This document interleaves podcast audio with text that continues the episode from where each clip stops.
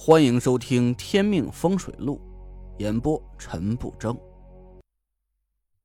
第二百零四集，盒子里静静的躺着一枚绿色的戒指，样式和潘成给我的那枚戒指是一模一样。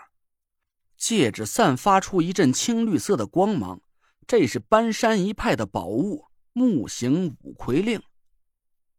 我哆嗦着拿出来戴在手指上。激动的眼圈都发热了。一红一绿两枚五魁令已经到手，我平静了一下情绪，接下来的任务更艰巨了。因为潘成和吴桐至少是两个正常人，而夏风和严柳经常是没法正常交流的，一个疯疯癫癫，一个随时会出手杀人。我要想得到夏风和严柳的认可。就必须要付出更多的努力。蒋亮好像比我还高兴，他咧着嘴绕着我不停的转来转去，看着我手上的两枚戒指傻笑个不停。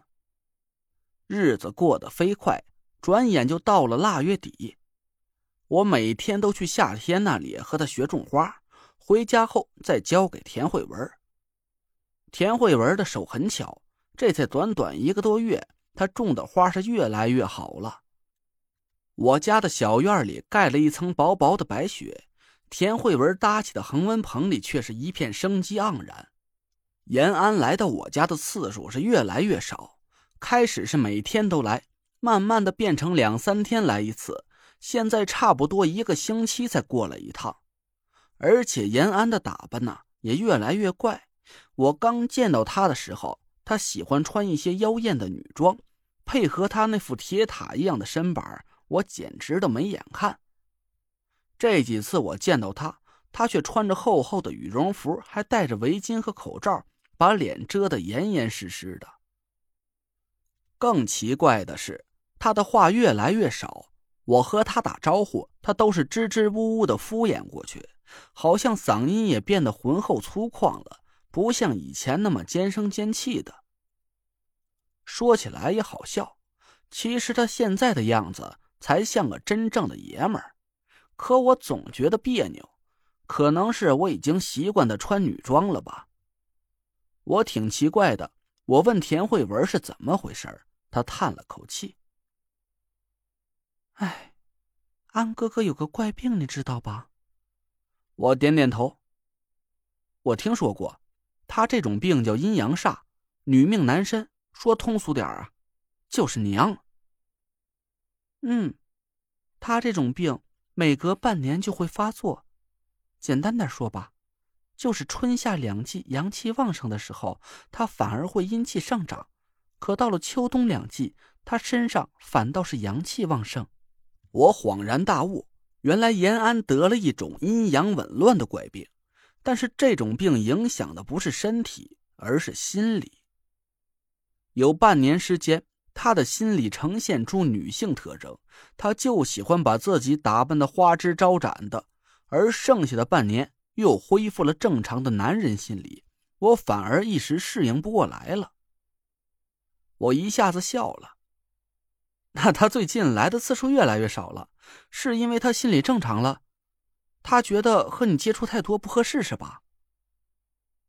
是啊，他以前每天都来教我医术，现在来一趟啊，就给我留很多题目，下次过来时候再一起教我，我还有点不适应呢。我是越想越好笑，嘿嘿，他呀是怕我们笑话他，所以才把脸遮起来的吧？你还笑？田慧文弯了我一眼。安哥哥很可怜的，累赘，你要早点想办法替安哥哥解煞。我叹了口气，我也想啊，早一天找到破解延安命煞的诅咒方法，我就能早一天完成师傅的嘱托。可这事儿说的容易，这种怪病不是简单的药物治疗或者施个法就能解决的，不然以严柳的医术和道行，早就把延安治好了。还有夏天，他的命煞诅咒啊，可不比燕安要轻，而且那个女人很麻烦，我有点不敢见她。从开始跟他学种花到现在啊，也有一个多月了。每次去见他呀，我都是战战兢兢的，生怕他哪天突然发了神经，把我按倒在地。田慧文的态度倒挺让我意外的。我本以为他会很反感我和夏天接触，可没想到他最近种花入了迷，经常主动催着我去和夏天讨教一些种花草的知识，弄得我都不会了。我和他俩说过不止十次，我说既然你们两个一个想教，一个想学，那干脆就让田慧文直接去找夏天好了，我跟这里面掺和个什么劲儿啊？谁知道这俩人的口气是一模一样。我不，我不想见那个女人。我叹了口气，只能乖乖的投降。这俩奇葩女人，我是一个也惹不起。就在过小年的那天，我接到了李诺打来的电话，就是和我一起学车的那个家境不太好的男孩。我挺意外的。自从拿到了驾照之后，我们就没再见过面不知道他找我会有什么事儿。陈哥，陈哥，李诺在电话里哭得很伤心。我愣了一下，李诺，有什么事你慢慢说，怎么了这是？陈哥，我爸爸他，我爸他没了，他突然就走了，家里连个处理后事的人都没有，我也不知道该怎么办了。陈哥，你能不能来帮帮我？我赶紧安慰他：“哎呦，原来是这样啊！你节哀顺变啊，先别急，你给我发个定位，我这就过去。”好，那陈哥谢谢你了。本来大过年的，我不该给你添乱，可我老家的人得明天才能到，我妈急病了，弟弟妹妹又还小。陈哥呀，我能想到的人就只有你和肖哲了，你。你不嫌晦气吧？嗨，你这话就见外了。别想那么多，你先在家里好好陪阿姨，我尽快赶过去。挂了电话，我的微信上很快就收到了一个位置，我按照那个位置打开导航，开着车赶了过去。还没到李诺家的时候，我经过一个小区，我突然想起这是宁珂住的地方，我想了想。在路边停下车，给宁珂打了个电话，告诉他李诺的父亲去世了，他要不要和我一起去看看李诺？嗯，都是一辆车上的同学，应该去看一眼。你在哪儿呢？我去找你吧。我就在你小区外的停车位上。我从拿了驾照还从来没带过人呢，你就当我第一个乘客吧。行，好啊。没过多一会儿，宁珂就跑了出来。他坐在副驾驶上，我开着车按照导航慢慢的向李诺家开去。宁珂白了我一眼说：“你这人是怪了，我妈都给了你极速赛车公司副总裁的位置，你想买什么车买不起啊？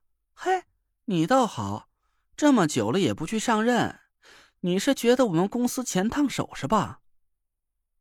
我笑道：“你们的好意呀，我心领了。”不过我也不懂经营，可别把你公司干垮了。再说了，就我这破手艺，弄个二手车练练技术就行了。等以后开顺当了再换车吧。宁珂不依不饶的说道：“我妈说了，限你一周之内必须去公司报道，不然我就……哼，我就不理你了。”好，好，好啊，我去，我去。不过我有话在先，我可真的什么都不会干。我俩说说笑笑，没多久到了一个破旧的小区里。李诺家是住在顶楼，我和宁珂进了屋，肖哲早已经到了。李诺眼睛哭得红肿。陈哥，宁珂，谢谢你们。一个面相苍老的中年妇女病殃殃的歪倒在床上，还有一男一女两个孩子在她身边哭个不停。我四下看了一眼，长长的叹了口气。您刚刚听到的是《天命风水录》，我是主播陈不争。订阅专辑不迷路，麻烦您哎，再给我个关注。